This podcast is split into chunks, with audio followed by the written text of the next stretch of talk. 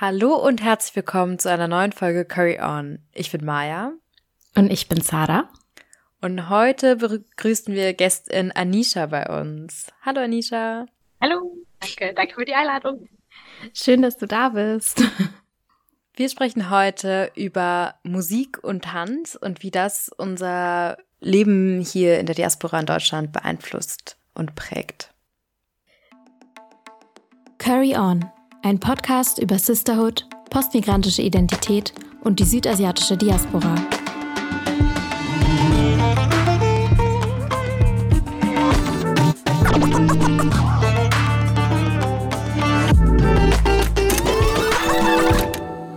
Curry On.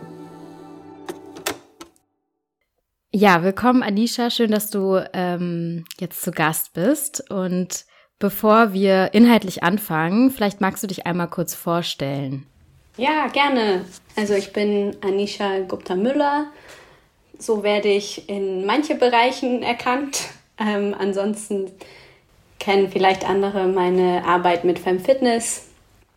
Ähm, ich mache ganz viele Sachen, pädagogische Arbeit ähm, an der Kunsthochschule, ähm, wie Maya weiß. Und ja, ähm, wurde unter anderem von Anisha auch unterrichtet. Genau. War mir eine Ehre. Und ähm, ich gebe auch Workshops, Empowerment-Workshops, Antidiskriminierung-Workshops und ähm, Femfitness ist halt, würde ich sagen, mein Hauptprojekt. Ist ein feministischer Tanzkurs. Und seit ein paar Jahren mache ich auch DJ-Sets. Also ich lege auch ähm, immer häufiger auf. Anisha hat nämlich auch bei unserem Hangout, nicht bei dem letzten, sondern dem vorletzten Hangout aufgelegt. Und es war eine sehr, sehr, sehr gute Stimmung im Raum.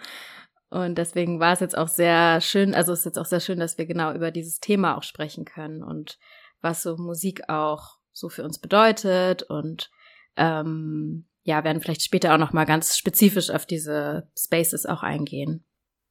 Und Anisha hat auch vor kurzem, habe ich gesehen, ein kleines Set released. Ich hoffe, ich sage nichts Falsches. Doch, aber doch. Ähm, das verlinken wir euch auf jeden Fall auch. Also hört rein. Ähm, ist cool. Ich bin schon abgegangen dazu.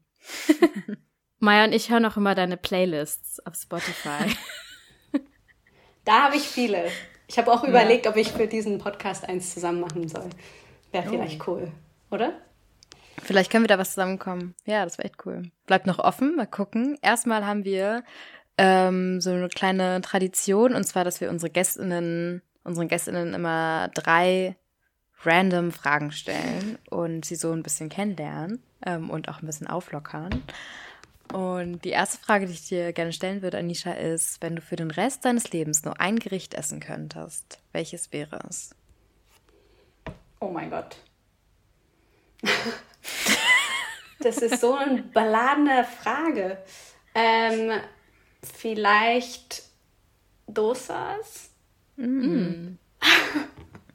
Das ist eine gute Antwort. Unterschiedliche, damit ich so ein bisschen Variation ja. habe. Okay, klingt gut. Die zweite Frage wäre, welchen Social Media Hype bekommst du gerade zu sehr mit? Also welcher Viral Trend ist gerade sehr präsent für dich? Ähm, Trends. Hm. Ich habe das Gefühl, dass ich ein bisschen so, mein Social Media ist nicht in so hip Gen Z Trend Richtung.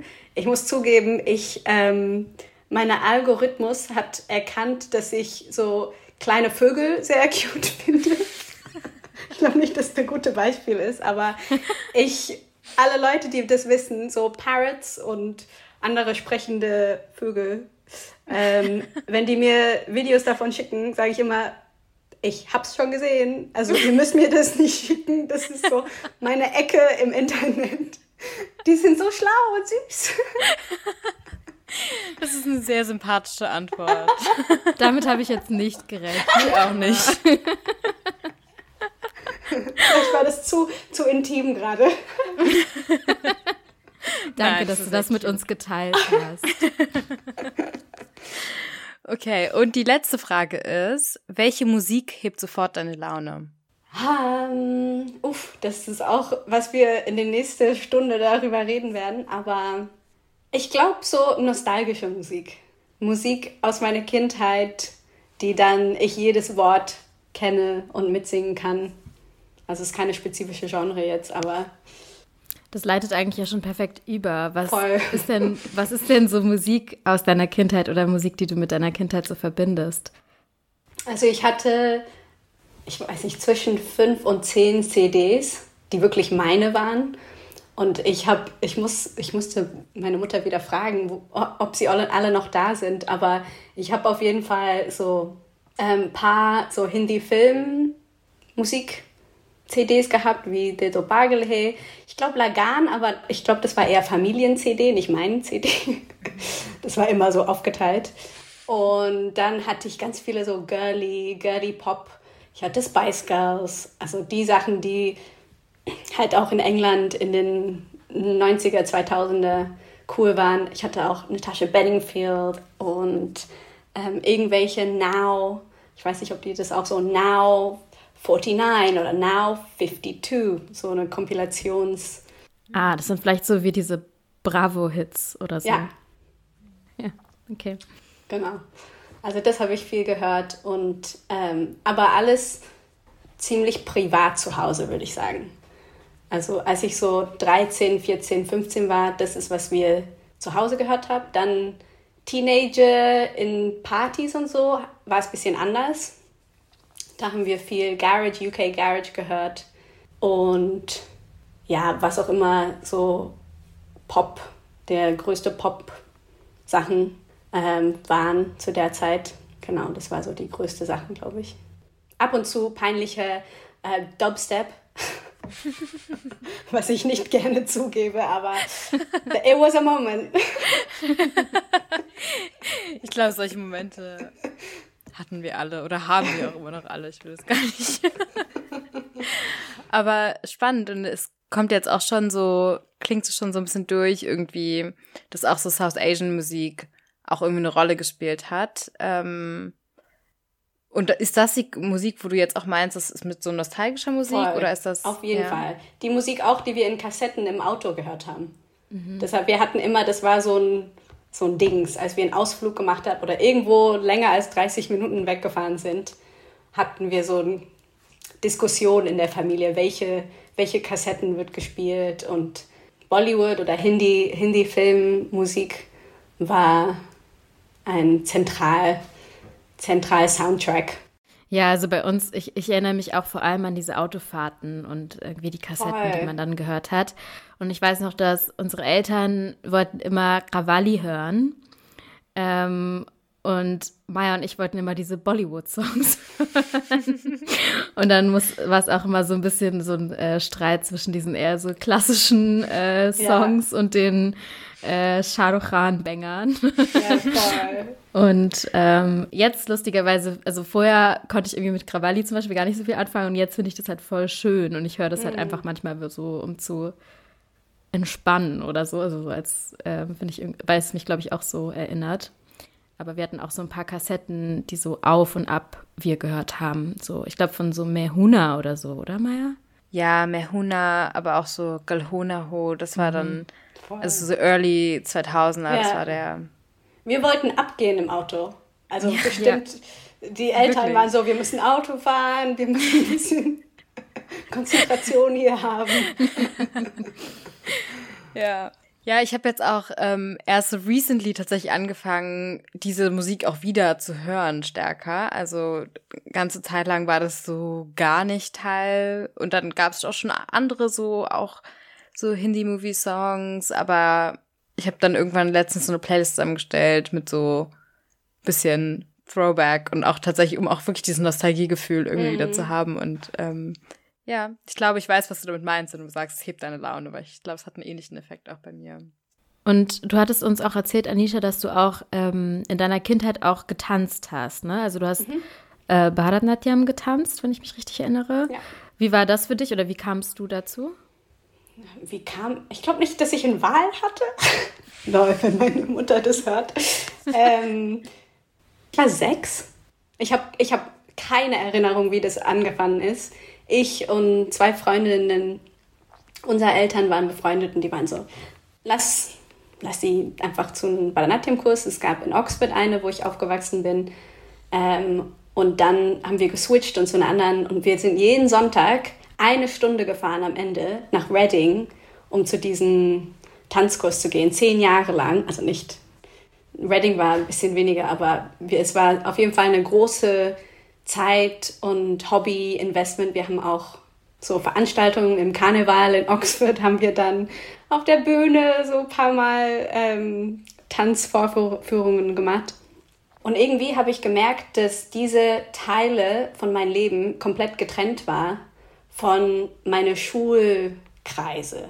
Also ich hatte eine Menge, ähm, also eine, eine kleine Gruppe South Asian Freunde, die alle die Tanten sich kannten und es gab so ein kleines Netzwerk da, die wussten davon. Also die haben auch mit mir meine ähm, Filmi-CDs gehört und Sleepovers mit Bollywood-Filme geguckt und so. Aber eigentlich, glaube ich, hatte ich fast keine weiße Freundinnen, die wussten, was ich jeden Sonntag mache, dass ich Bharatanatyam gemacht hat. Und das für mich jetzt ist es irgendwie voll traurig. Also es, es spiegelt der Gesellschaft halt und dass ich das so stark ähm, irgendwie ein Schamgefühl damit verbunden habe, dass, dass es nicht einfach ein Hobby ist. Es war so ein Hobby mit Emotion irgendwie, dass, dass es nicht so offen war. Und wie, wie du meintest, Maya, ich glaube jetzt, indem ich auch diese Musik irgendwie zurückgreife oder aufmache, ist es ein Weg, dieses Kind, die so, so alles so peinlich war, auch zu, ähm, ja, zu sagen, hey, chill, so, mhm. du magst diese Musik, du hast auch diese Tanz, das war ein Riesenteil deiner Leben, auch wenn versteckt teilweise.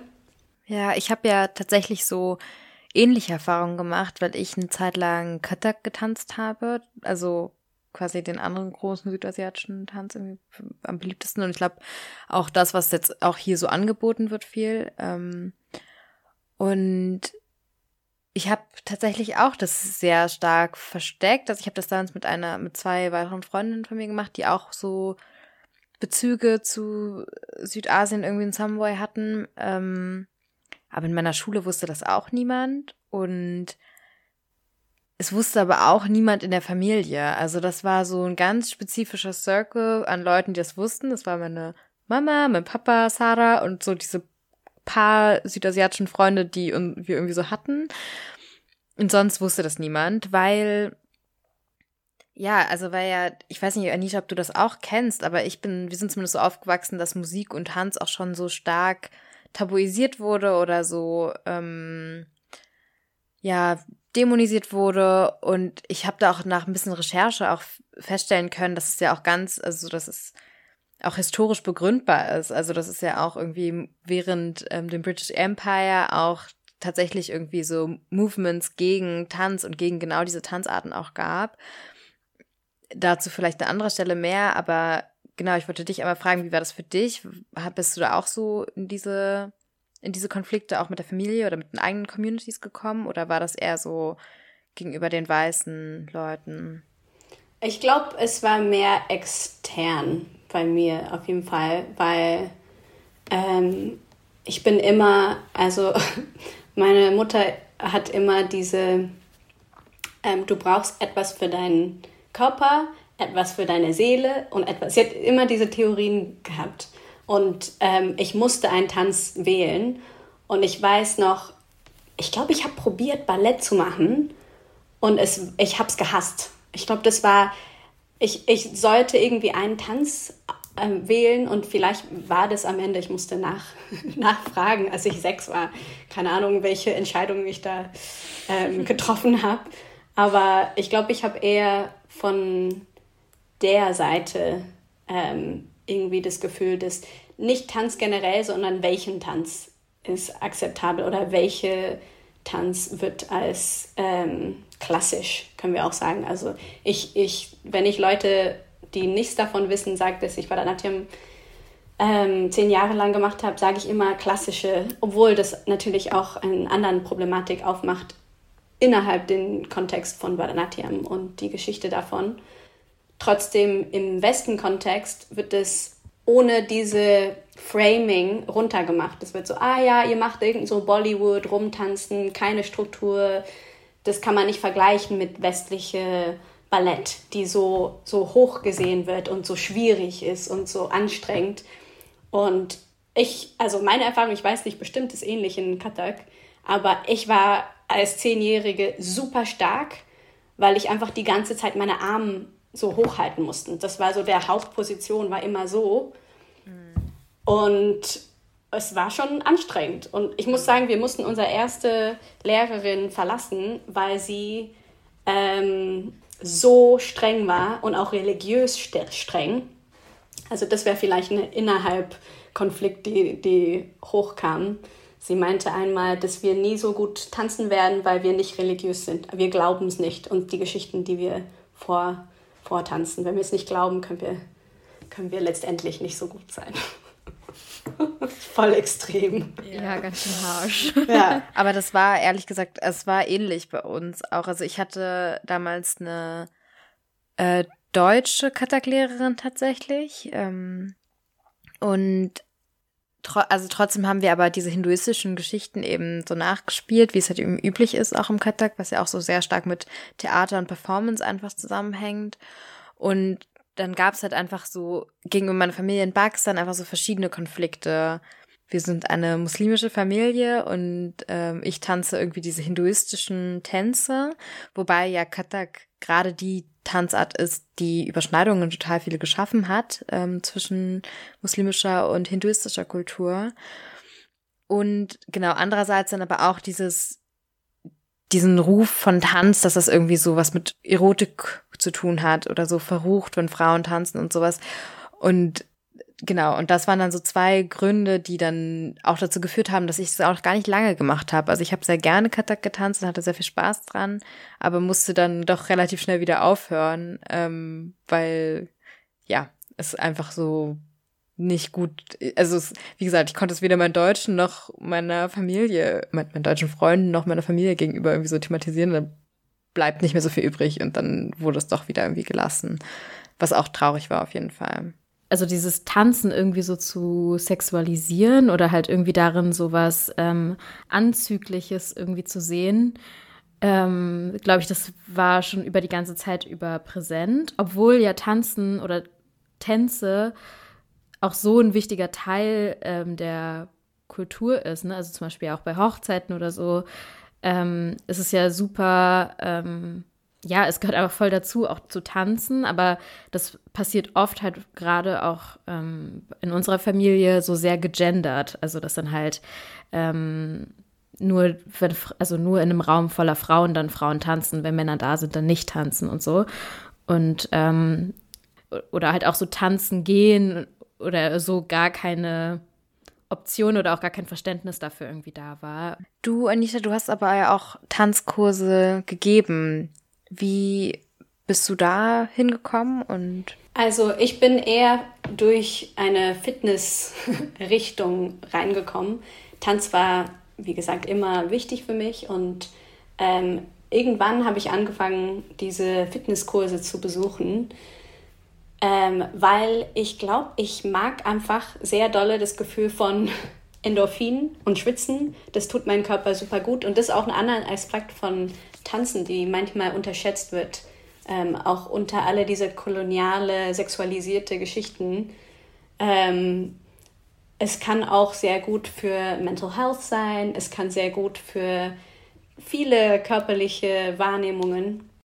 Ja, und dann, das war wirklich für mich eine ähm, Erfahrung, dass die Bewegung und es ist ein Raum, wo ich niemand kannte zum Beispiel, am Anfang auf jeden Fall. Das war wirklich meine. Das ist so meine einzige Stunde, wo ich richtig schwitzen kann in einen Kurs ähm, und Freude daran haben kann. Und ich dachte, ich würde selber gerne sowas anbieten, ähm, bis ich glaube, ich wirklich die andere Seite auch von der Fitnessindustrie wahrgenommen habe.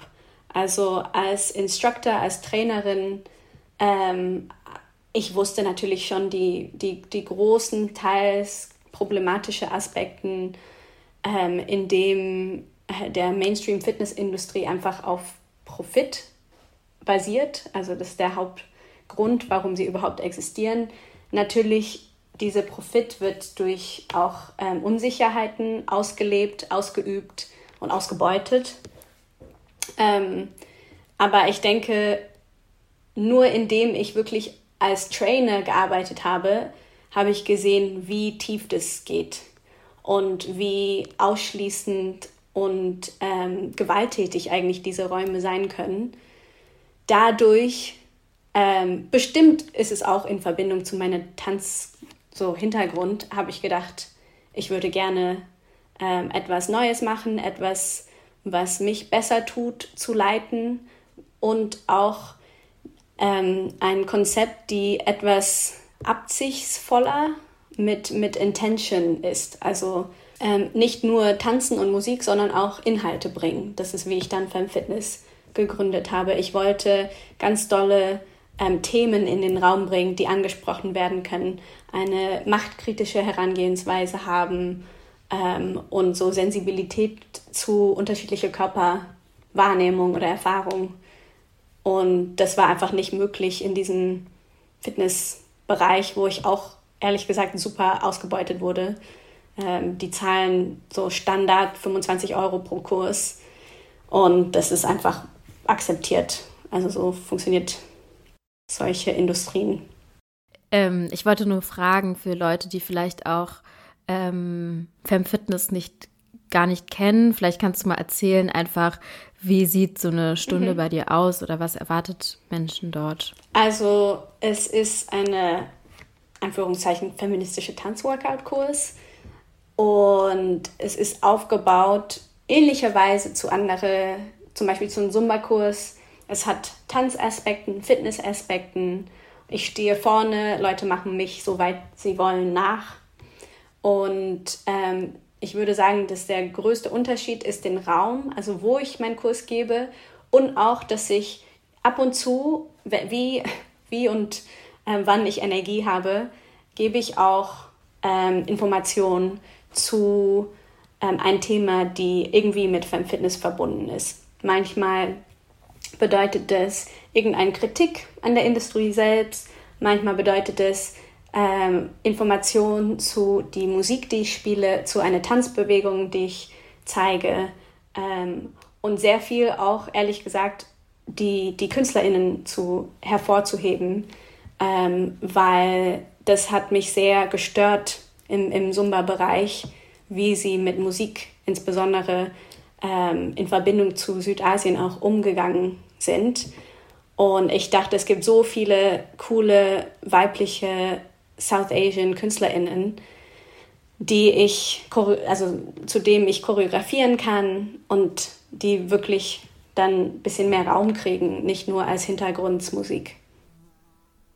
Und was für Musik nutzt du dann so bei FemFitness? Ähm, ziemlich unterschiedliches. Also ich denke, es, es liegt auch an so die Musik Landschaft, mit dem ich aufgewachsen bin, war sehr ähm, divers einfach. Und ähm, immer häufiger bringe ich auch, ähm, wie gesagt, so South Asian, südasiatische Musik. Ich habe, habe ich in Bollywood? Ich glaube, ich habe keine offizielle Bollywood-Lied, aber eher so selbstständige ähm, weibliche KünstlerInnen, die Pop machen, die ich habe auch so R&B-Lieder, ich habe paar Reggaeton-Lieder. Also es ist wirklich eine Mischmasch aus Lieder, die ich denke, man gut tanzen kann. Und fast, glaube ich, ausschließlich Femmes of Color oder queere ähm, Personen of Color, weil ich so einen Fokus auch auf, auf den machen will, und ich, ich ja, genau, ich gebe so eine Einleitung zu deren Musik und so. Ja, also ich war auch einmal bei einem Femme-Fitness-Kurs und ich war auch, wie gesagt, ich hatte auch einen Kurs bei Nisha, auch zu so ähnlichen Themen und ähm, bin da also ein bisschen in Berührung gekommen mit auch der Musik. Und ich muss sagen, für mich persönlich war das sehr inspirierend, weil ich glaube, das war das erste Mal, dass ich quasi so kuratiert schon vor also mit also mir so Musik präsentiert wurde, die irgendwie von, wie du schon sagst, von Queers of Color oder von Frauen of Color äh, war und ist. Und ähm, genau, und ich natürlich, ich glaube, wie wir jetzt am Anfang schon gesprochen, besprochen haben, es ist immer so ein Weg, man möchte irgendwie schon vielleicht auch einfach diese South Asian Tunes und Beats irgendwie hören und so, aber vielleicht auch nicht unbedingt Bollywood-Lieder spielen, weil Bollywood eben auch so eine problematische Industrie ist. Und dann ähm, finde ich es total spannend, dass du da quasi, ich stelle mir das vor, als wäre das sehr viel Arbeit auch, in diese Suche danach zu gehen. Kannst du vielleicht darüber erzählen? Weil ich, ich werde damit nicht begegnet. Also ich bin jetzt durch dich zum Glück äh, auf viele, viele coole Musik und viele coole Artists gestoßen. Aber wie war denn für dich der Weg dahin überhaupt? Lang. Am Anfang wollte ich ganz exklusiv, und ich glaube, das war auch ein bisschen von meiner Naivität so geleitet. Ich wollte ähm, queere Frauen of Color. Das war so mein Dings. Ich war so, ich, wie cool wäre das, wenn ich exklusiv eine tolle Musik-Playlist schaffe, die ähm, eine Erfahrung entsprechen wie ich und auch strukturell, strukturell ähm, benachteiligt sind in diese Industrien. Aber ich sage naiv, weil ähm, manchmal diese, diese Hürden, die KünstlerInnen ähm, über, überstehen, überspringen müssen, sind so riesig. Ich kann nicht unbedingt herausfinden, ähm, zum Beispiel, ob jemand queer ist. Das einfach so vom Anfang an. Ähm, es ist auch ein Art Privileg, sowas sehr deutlich überall zu veröffentlichen. Dann ist auch, habe ich ein ganz interessantes ähm, Phänomen irgendwie ähm, herausgefunden, dass so zum Beispiel, also Filmi-Lieder, sehr, sehr viele von den Frauen sind Playback-Singers. Aber es heißt nicht unbedingt, dass sie eine riesigen, es gibt paar sehr bekannte, aber es heißt nicht unbedingt, dass sie alle außerhalb des Subkontinent so eine riesen Karriere haben als alleinstehende Künstlerin. Sehr oft waren die verbunden mit anderen und auch diese Lieder sind vielleicht Liebeslieder, die sind, haben mehrere Leute. Ich wollte immer wieder suchen, halt Sängerinnen, die irgendwie einfach eine, eine so Karriere alleine haben, die ich dann teilen kann. Und es ist nicht immer so einfach. Und es gab sogar SängerInnen, die ich gefunden habe, die ähm, unheimlich schöne Lieder gemacht haben, aber nicht in deren Musikvideos war, weil die irgendeinen anderen ähm, hellhäutigen Model in den Musikvideo hatten. Und die haben wieder diese Playback-Dynamik gemacht, genauso wie in Bollywood. Also auch wenn sie versuchen rauszukommen, sagen sie, ja, aber wir können einfach eine schönere Model jetzt dich ersetzen und du singst trotzdem und es ist trotzdem unter deinem Name.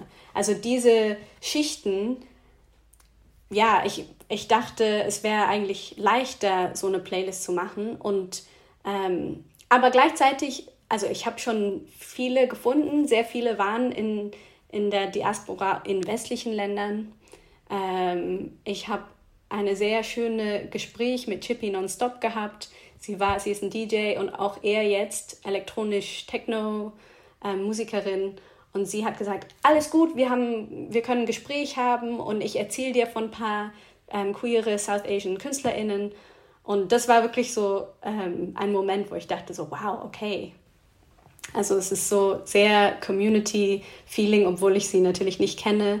Und dann, ähm, genau, also es gibt andere, Sophia Akara kommt auch vor in meine Playlist, die aus der Schweiz kommt, auch aus einer kleinen Ort, wo ich herkomme. Also es ist so eine lustige Verbindung, die ich heute gelernt habe. Ähm, und ja, genau, aber dann gibt es auch viele, die Hip-Hop machen oder RB, ähm, Priya Ragu und Joy Crooks, MIA, aber ja, ich würde nicht unbedingt sagen, dass sie nur Hip-Hop macht.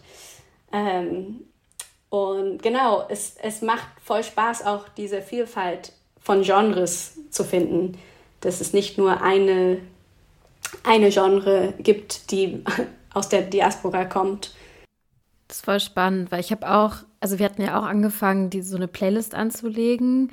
Ähm, wo es auch, also wo das Ziel auch war, quasi so äh, Diaspora Artists irgendwie zu finden und zu schauen. Und dann, dann habe ich mich auch erst so ein bisschen aktiver so auf die Suche gemacht und zu gucken, ähm, wen gibt es eigentlich, was machen die für Musik und ja, es ist halt echt, ähm, also klar, jetzt so mit Social Media und so vielleicht ein bisschen leichter auch auf Leute zu stoßen. Ähm, oder man hat das Gefühl, manche sind vielleicht auch untereinander ganz so ein bisschen vernetzt, dass man darüber irgendwie Menschen auch findet. Ich frage mich halt, weil du in äh, Großbritannien ja groß geworden bist und wir hier in Deutschland ähm, und da ja in, in UK ja auch so diese South Asian Community Identity ja auch nochmal irgendwie äh, stärker sichtbar ist, einfach und auch stärker vorhanden ist.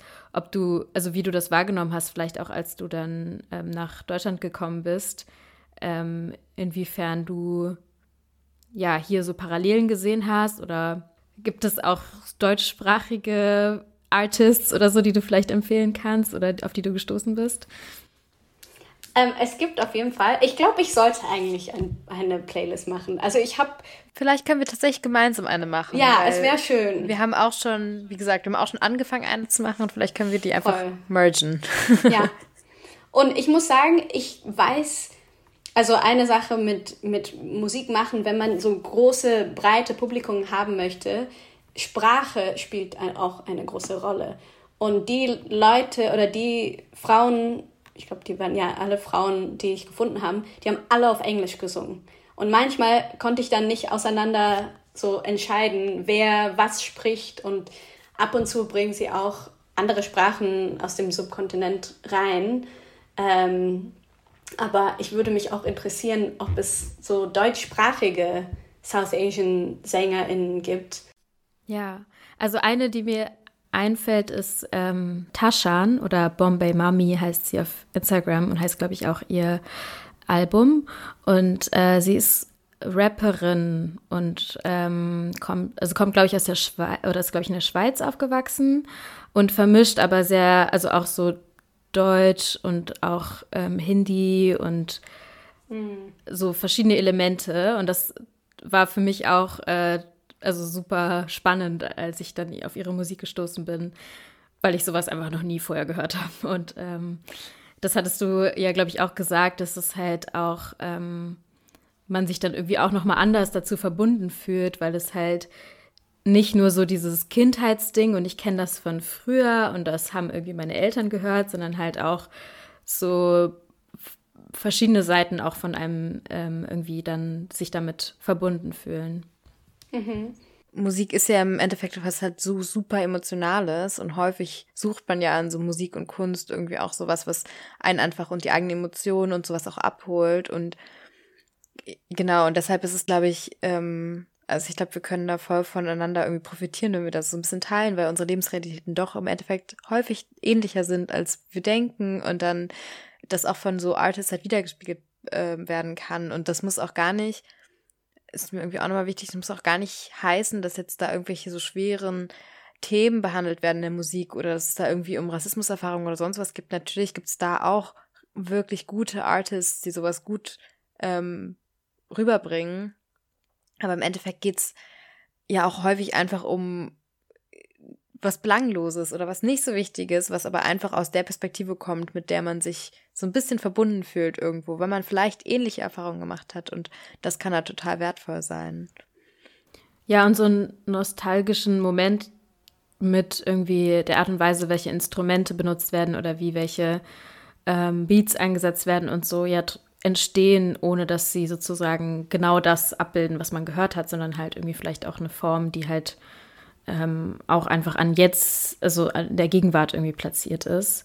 Dadurch, dass ich, ich bin jetzt sieben Jahren, ich habe auch deutsche Familie, aber ähm, ich bin jetzt sieben Jahren hier und ich weiß, dass meine Identität auch sich entwickelt oder geändert hat, seitdem ich hier bin auch in Bezug zu meiner indische Seite oder zu meiner Schweizer Seite und so weiter und so fort. Und irgendwie, ich, ich überlege manchmal, ob diese äh, äh, cringe Classic Expert Status, was Leute wie ich haben, ähm, da, dazu führen, dass ich auch Sachen suche, dass ich auch Identitätsfragen irgendwie ähm, aufmache.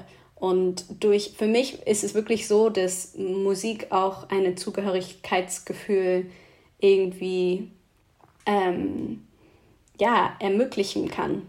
Und insbesondere zum Beispiel in den letzten paar Jahren habe ich immer mehr ähm, nicht nur so Asian Musik, also vielleicht soll ich auch kontextualisieren, in, in England und in Großbritannien wird Asian als South Asian verstanden. Also wenn man sagt British Asian, ist so klassisch British Asian, so Identitätsgruppe, ähm, bedeutet es sofort Südasien und nicht Ost, wie in Deutschland oder in den USA äh, manchmal angedeutet wird. Und ich habe immer mehr gesucht, so British Asian Musik selbst, also so zu finden und zu lernen und über diese Geschichte, weil obwohl zum Beispiel ich ähm, selber vielleicht nicht genau diese persönliche Erfahrung hatte, ich fand es und ich finde es sehr ähm, heilend irgendwie ähm, wahrzunehmen, dass es zum Beispiel Kultur gibt, die nicht eine oder den anderen ist. Also diese ähm, Konflikt oder diese in der Mittelpunkt von mehreren Identitäten und, und auch Zugänge. Also ich finde so Mixed Identities oder Leute, die mehrere Zugänge haben, ist meistens ein Privileg und besonders Leute wie ich, die auch europäische oder weiße ähm, Hintergründen haben. Aber trotzdem wird die Identität sehr oft aufgespaltet. Das ist so dies oder das oder und du musst eins wählen und du bist eins mehr oder den anderen und du bist zum Beispiel diese, ich muss auch sagen, bisschen Nazi-Blutgeschichte, dass ich so ein Viertel Inderin bin und drei Viertel Europäer. Und ich glaube, für eine gesamte Person hilft es nicht. Man kommt irgendwie nicht weiter, immer Sachen zu auf, aufzuteilen wie ein Kuchen.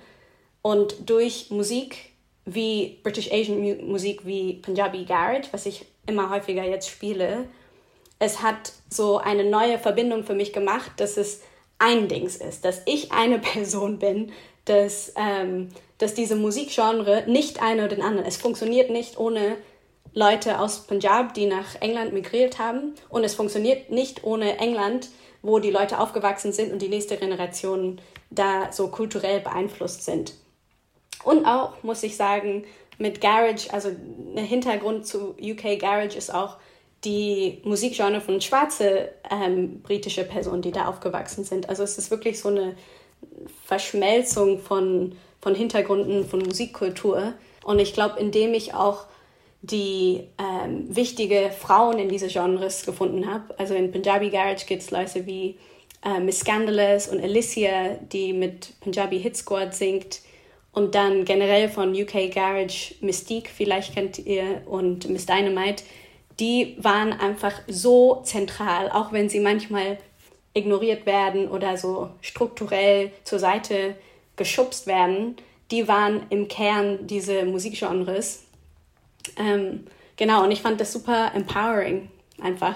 Und deshalb mag ich so gerne diese Musikgenres auch ähm, in meine Sets zu bringen weil ich möchte dieses Gefühl von alles in einem zusammen irgendwie weiter, weitergeben oder ein, ein Space dafür zu feiern.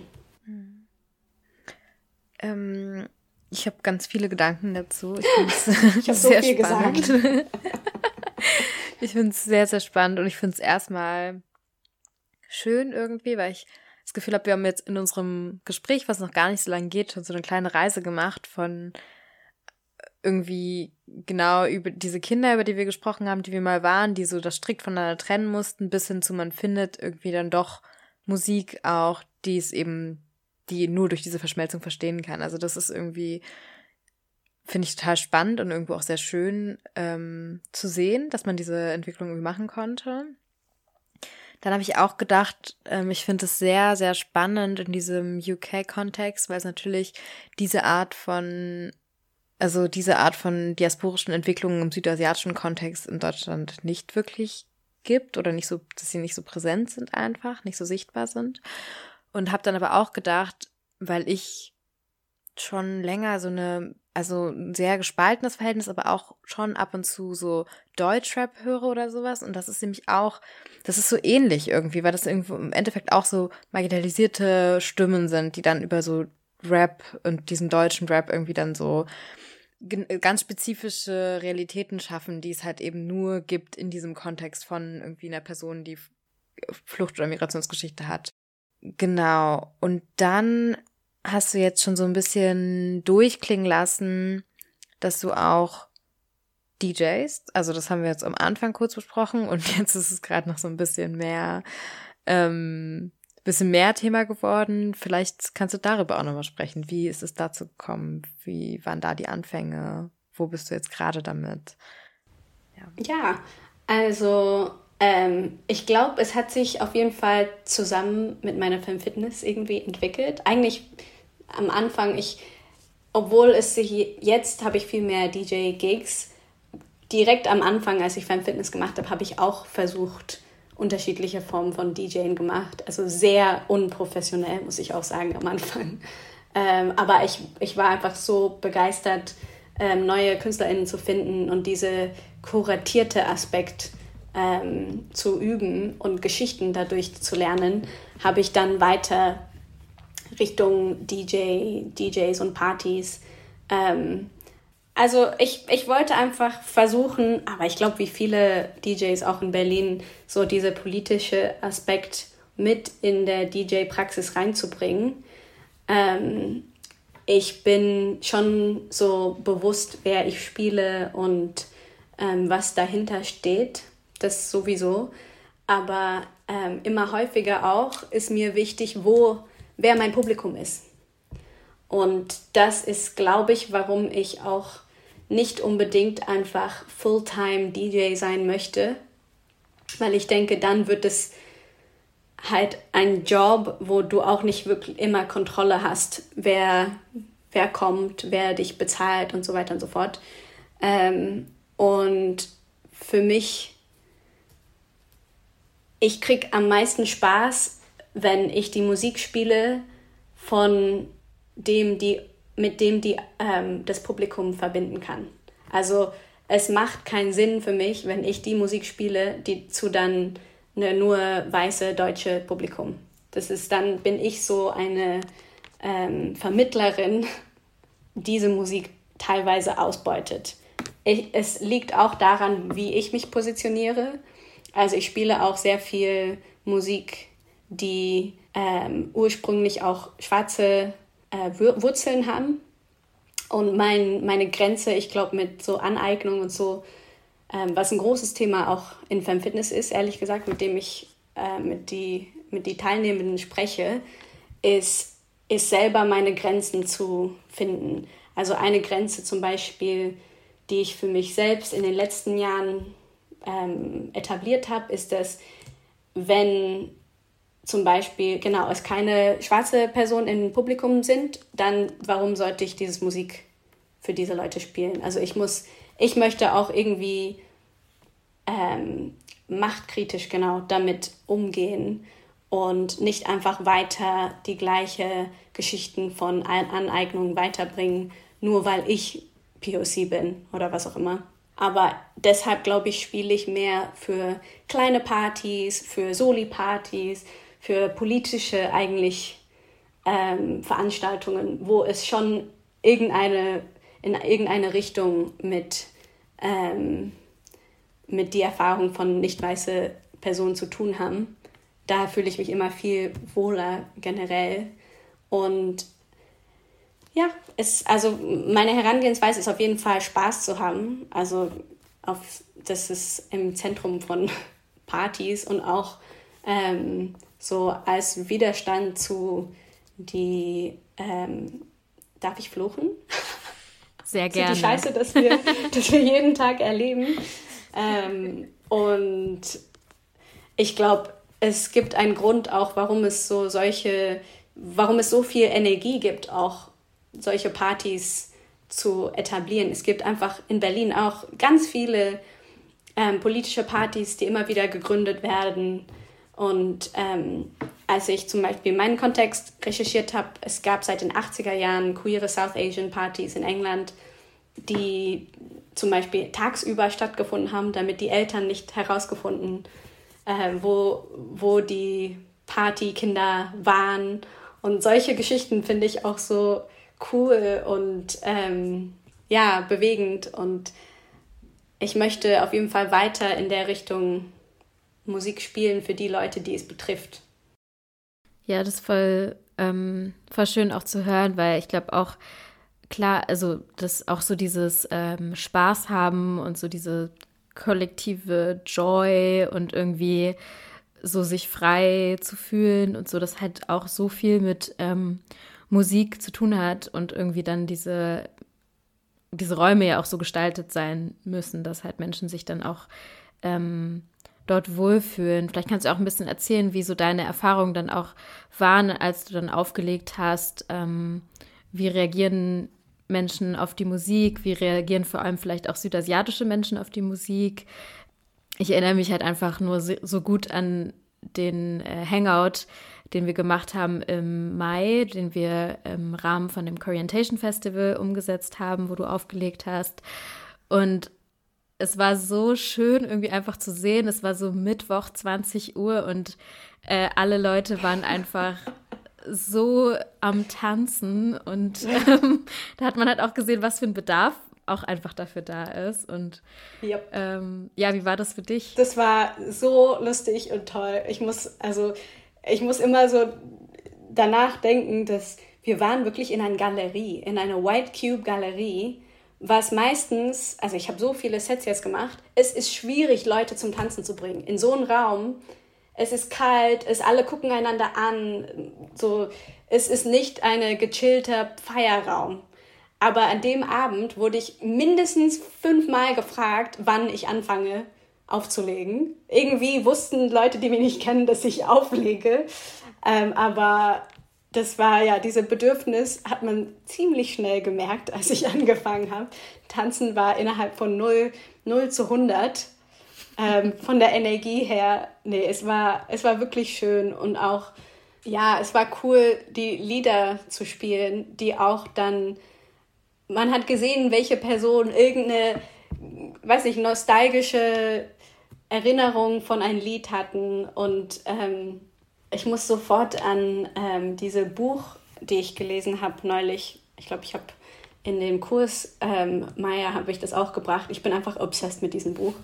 Ähm, ich muss daran denken. Ich habe sogar hier dabei. Das heißt Ishtal von äh, Karim Kupchandani. Und ähm, in dem Buch, also es geht um äh, Nachtleben, südasiatische queere Nachtleben in der Diaspora, aber auch im Subkontinent. Und ein Teil geht um DJs und wie Menschen sich auf der Tanzfläche verhalten. Und ich habe einfach mich so, ähm, ich weiß nicht, ich weiß nicht, ob ihr sowas kennt, ihr liest etwas und ich, ich war so, oh mein Gott, das macht Sinn. Alles, was ich erlebt habe, in diesem Moment hat Sinn gemacht. Ähm, aber es ging, also zwei, zwei Sachen fand ich super spannend. Eine war, wie Leute tanzen. Also wenn jemand ein Lied kennt, dann ist es so wie Körpererinnerung. Manche Bewegungen kommen so raus, auch wenn man so zehn Jahre lang nicht, nicht so getanzt hat, ähm, weil man es einfach so gut kennt. Und bei manchen Lieder, ich habe ein paar Hindi-Film-Lieder gespielt an dem Abend und ich dachte, ich hatte einen Moment, wo ich dachte, hm, soll ich jetzt das ganze Lied spielen? Weil ich, ich hatte zum Beispiel Mahi Weh, was sechs plus Minuten ist. Und meistens in der DJ-Kontext ist es ein bisschen tabu. Also in, in eine deutsche oder europäische DJ-Kontext ist es eher so, besonders wenn Leute saufen, du musst so schnell wie möglich, also nicht so schnell wie möglich, aber die, die Lieder gehen schon etwas schneller vorbei und werden sehr oft remixed mit ähm, andere Poplieder, mit andere elektronische Beats. Und ich dachte, ich glaube, hier ist ein Kontext, wo ich einfach das Ganze spielen kann. Und in Kupchandanis Buch wird so analysiert, dass ähm, diese Lieder so eine große Geschichte erzählt. In einem Lied, diese sechs Minuten, neun Minuten, mit Höhen und Tiefen und Liebe und ähm, so hin und her, wie auch wir sofort mehrere Charakteren spielen können. Ähm, von, von der Seite von Drag, worum es auch geht, ähm, spricht Kupchandini, dass wir auch so mehrere Genders in dem Moment abspielen auf der Tanzfläche. Und auf der anderen Seite, die Leute, die das nicht kennen, die haben diese so Cultural References nicht. Plötzlich wissen nicht genau, was sie mit ihrem Körper machen sollen und wissen sie nicht, was sie zu tun haben. Und ich fand es super spannend, paar Mal, als ich so eine ganze Bollywood-Lied gespielt habe, wie die weiße Leute plötzlich, wenn es besonders so leise geht und in eine emotionale Teil. Und dann geht es riesig und dann immer diese hoch und runter ist sehr schwierig zu kontrollieren in diese Lieder. Und die wissen nicht, wie sie sich verhalten sollen. Und irgendwie fand ich das so voll cool, dass es so diese Inklusion und Exklusion gleichzeitig gibt, weil nicht jedes Lied ist für alle weiße Leute. Also ist nicht jedes Lied muss für jede Person sein und manchmal wenn man das einfach so, diese OG-Lied spielt, das, das spürt man in eine andere Körperteil und auch andere Generationen. Das war eine andere Sache, was ich gelernt habe. Oft spiele ich auch Remixes, die ich von DJs in, in England gefunden habe oder geteilt haben. Und die ältere Generation, manchmal, zum Beispiel wie in der South Asian Hangout, sie treten etwas zurück und wenn ich einfach von Krabikushi Krabiram eine ganze Lied spiele, dann sind sie wieder drin. Ich finde es immer so spannend. Ich merke so viel von dieser Position als DJ, wie die Leute reagieren. Und auch, weil ich, ich meine, ich wähle die Lieder und mische, aber ich habe Zeit inzwischen, ab und zu mitzutanzen, mitzugucken. Ähm, also diese Beobachten war wirklich so spannend für mich und das auch ähm, ja, also in eurem Kontext, es gab so wenige Deutsche, also weiße Deutsche. Ich glaube, dadurch haben sich Leute auch mehr getraut, diese so Tanzbewegungen äh, wieder vorzuzeigen. Und ich habe auch Momente gehabt in Partys, wo irgendein ja, Punjabi MC meistens gespielt wird. Und ich musste so cringen, weil, weil es es gibt auch Stereotypen, wie in dem riesigen Subkontinent von tausende Tanzkulturen, wie getanzt wird. Mm, total. Und ähm, ich muss sofort auf, also wenn ich sowas sehe von weißen Leuten, muss ich sofort aufhören. Also es nimmt mir die, den Spaß weg. Und es ist so traurig, vielleicht sollte ich mich einfach, sollte ich ignorieren. Aber ich glaube, das war auch ein Grund, warum ich in ähm, beim Fitness so was anderes machen wollte, weil diese Tanzbewegungen, die haben mich erinnert von Zumba an genau diese Bewegungen, die Leute mich so ausgelacht haben oder wo die, ah, du machst indische Tanz und dann haben sie etwas vorgezeigt, was von einer weißen Person für eine weiße Person irgendwie zum Lachen erfunden wurde. Dieses Nachahmen von Bewegungen, sei es jetzt irgendwie irgendwie diese rassistische Nachahmung davon, aber auch diese sexistische oder misogyne Nachahmung gibt's ja auch total viel. Ähm, genau, und das, also ich finde es total wichtig, dass du das jetzt auch nochmal so anbringst, weil das ja eine ganz entscheidende Ebene ist und ja, glaube ich, auch eine, eine Ebene ist, warum zum Beispiel wir beim South Asian Hangout dann sagen, okay, wir wollen einen Raum von Südasiatinnen für Südasiatinnen und wir wollen auf der Tanzfläche die Präsenz von Südasiatinnen. Wir wollen einen südasiatischen oder südasiatische DJ. Und dass es irgendwie so wichtig ist, ähm, nicht wegen diesen Repräsentationsmomenten, wie viele Leute vielleicht denken, sondern auch um einfach dieses Gefühl von einem somewhat geschützten Raum irgendwie entstehen zu lassen. Ähm, und obwohl diese, diese Einrahmungen natürlich auch konstruiert sind, darüber sind wir uns natürlich auch bewusst, aber es sind einfach Wege, ähm, damit umzugehen und Wege, irgendwie Räume zu schaffen, in denen man sich wohlfühlen kann. Und auch für mich persönlich auch irgendwie meinen Körper zu befreien von so Rassismus- und Sexismus-Erfahrungen, die irgendwie so auf einem liegen und die einfach so in einem verankert sind, weil man sie halt leider sehr schmerzhaft machen musste über Jahre hinweg. Und deswegen auch bei Femme Fitness zum Beispiel ist auch einfach, also einerseits dieses in Berührung kommen mit der Musik, aber andererseits natürlich auch einfach einen Raum zu haben, wo man sich bewegen kann, wo man sich wohlfühlen kann, gut fühlen kann, ähm, ist, ist halt super wertvoll. Ähm. Und ich denke, nur wenn man das nicht lange erlebt hat, merkt man, wie, wie tief es berührt auch. Ja. Oder? Also ich, ich denke in diese South Asian Hangouts, ich war so, wow, ich habe etwas, ich habe etwas so von mir vergessen oder von mir zur Seite gestellt, weil es so gut getan hat. Ähm, und etwas anderes, was ich gerade gedacht habe, ist, dass ähm, obwohl von, vom Außenblick, von einer deutsche, weiße deutsche Blick, hört es sich so an, als das South Asian Hangout ist so klein und abgegrenzt. Aber jedes Mal ich da war, ist mir so stark vorgekommen, wie divers diese riesigen Teil, also diese Subkontinent ist. Und das ist auch sehr wichtig für uns, also für uns zu erinnern, wir sind wirklich nicht alle gleich. Also diese, auch in der letzten Party war alles so Tammelmusik. Ich kenne mich kaum aus mit Tammelmusik und es war so cool, ähm, auch zu sehen, dass die einmal auch im Vordergrund stehen und deren Tanzbewegungen, die auch anders sind zu, zu die vom Norden, die ich kenne zum Beispiel. Ich glaube, anfangs auch, als wir angefangen haben mit dem South Asian Hangout, haben wir halt irgendwie auch so gesagt, okay, Netzwerktreffen, die Leute wollen sich unterhalten, ähm, die wollen sich kennenlernen. Mhm. Und dann haben wir so im Laufe der Zeit auch gemerkt, so ja, das ist auch ein wichtiger Teil davon, aber die Leute kommen auch für die Musik und die kommen wirklich auch, mhm. um zu tanzen, um eine gute Zeit zu haben, um gemeinsam Spaß zu haben. Und das allein ist auch, also man muss es nicht so benennen, aber es ist allein schon so ein politischer Akt auch, ähm, ohne dass wir das sagen müssen oder darüber sprechen müssen, sondern dieser Raum, der dabei entsteht, ist es schon. Und ähm, das war, fand ich auch so ein interessantes Learning für mich auch, weil ich das gar, vielleicht auch gar nicht so richtig eingeschätzt habe, wie wichtig sozusagen dieser Musikteil auch irgendwie ist, um dieses Community-Gefühl vielleicht auch ähm, zu bekommen. Und ich vermute, ihr, ihr lernt auch super viel. Also ich denke so, wenn ihr diese Fragen von Community nicht hättet, dann, ich weiß nicht, ich wundere mich, ob ich so viel über die Geschichten überall in der Welt von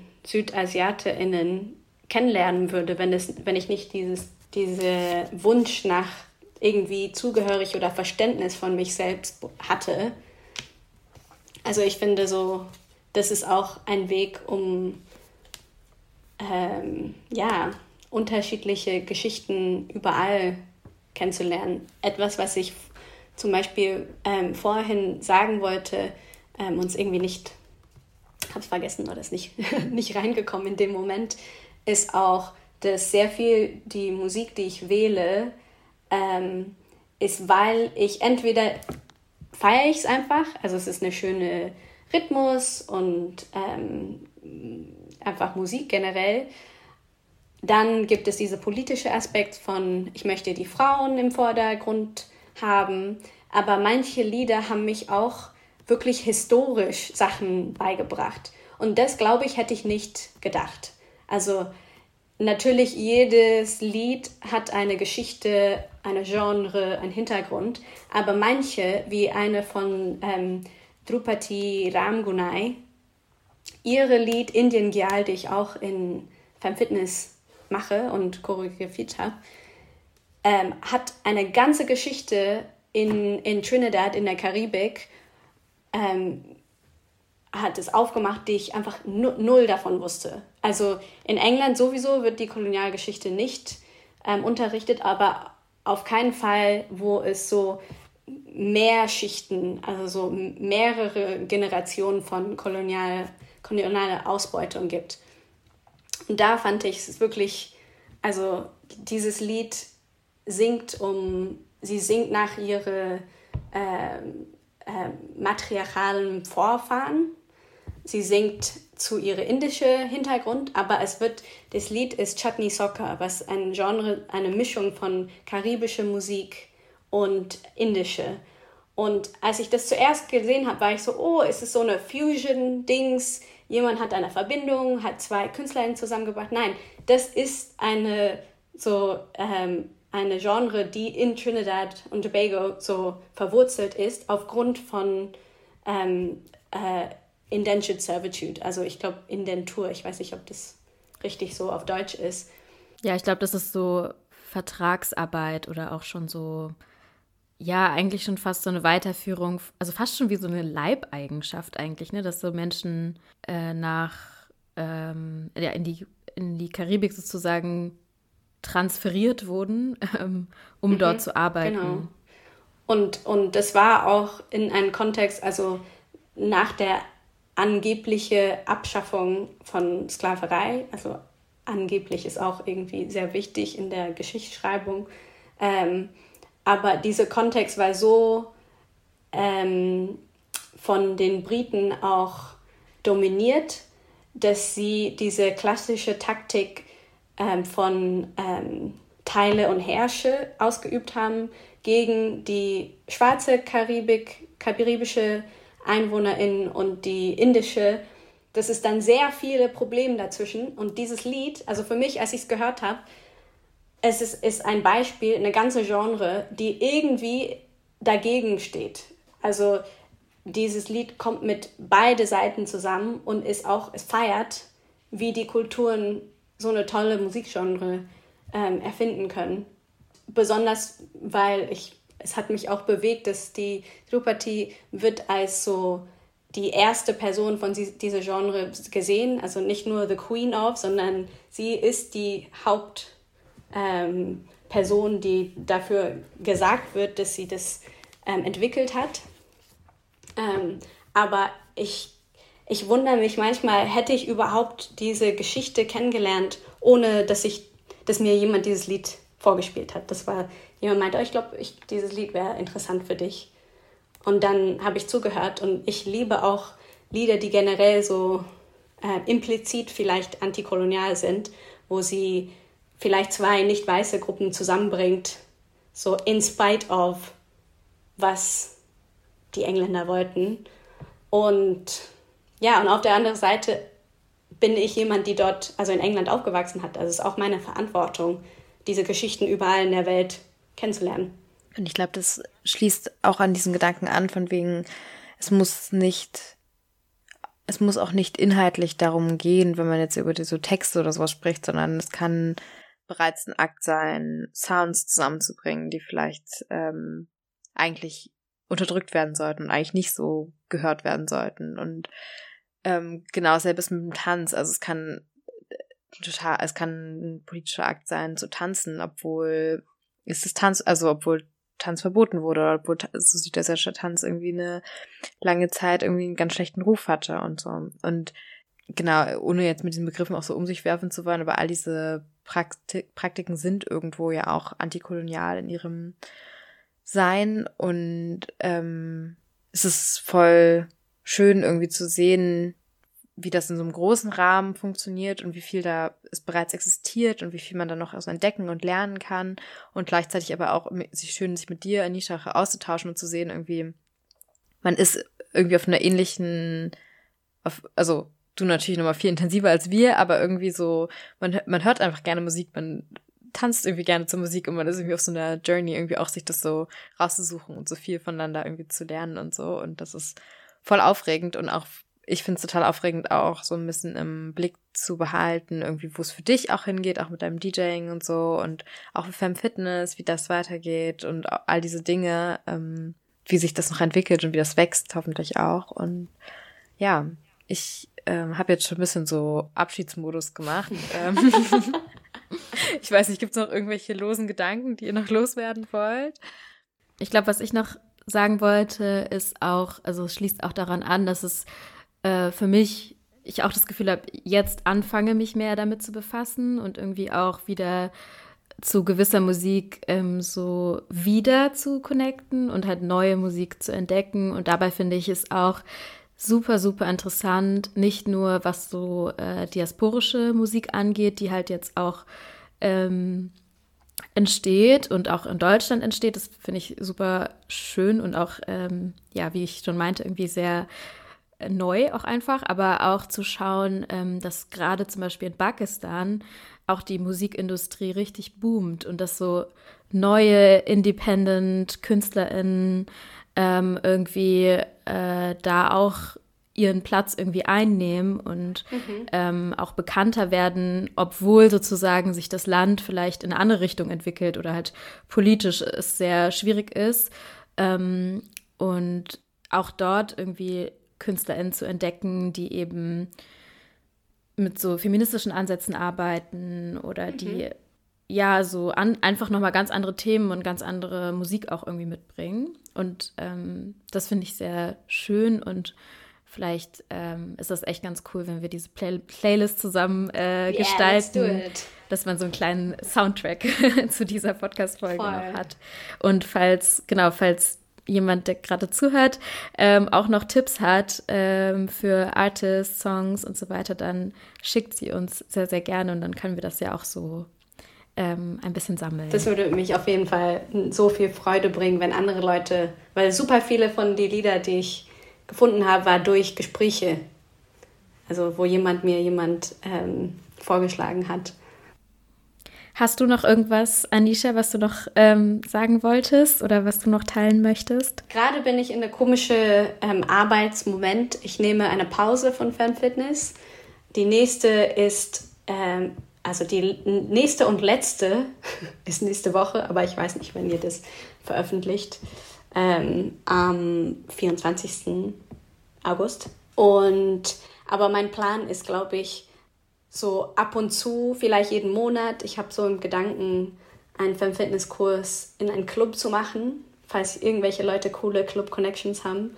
Ich habe Fem-Fitness eine Menge Zeiten in einem Club gemacht und die waren immer am besten. Also diese gesamte Herangehensweise zum Club ist so anders. Leute sind so viel lockerer in meiner Erfahrung als in ein Fitnessstudio. Und ich hoffe wirklich, dass ich wieder da was finde. Und ja, ihr könnt mich gerne auf Instagram finden. Da teile ich alle meine neueste Arbeitssachen, sowohl ja, so Lectures geben, Workshops als auch DJ-Sets und ja, wir markieren, äh, wir markieren, wir verlinken natürlich auch all deine Infos ähm, gerne in der Folgenbeschreibung. Ja. Das dann alle. Lad mich ein.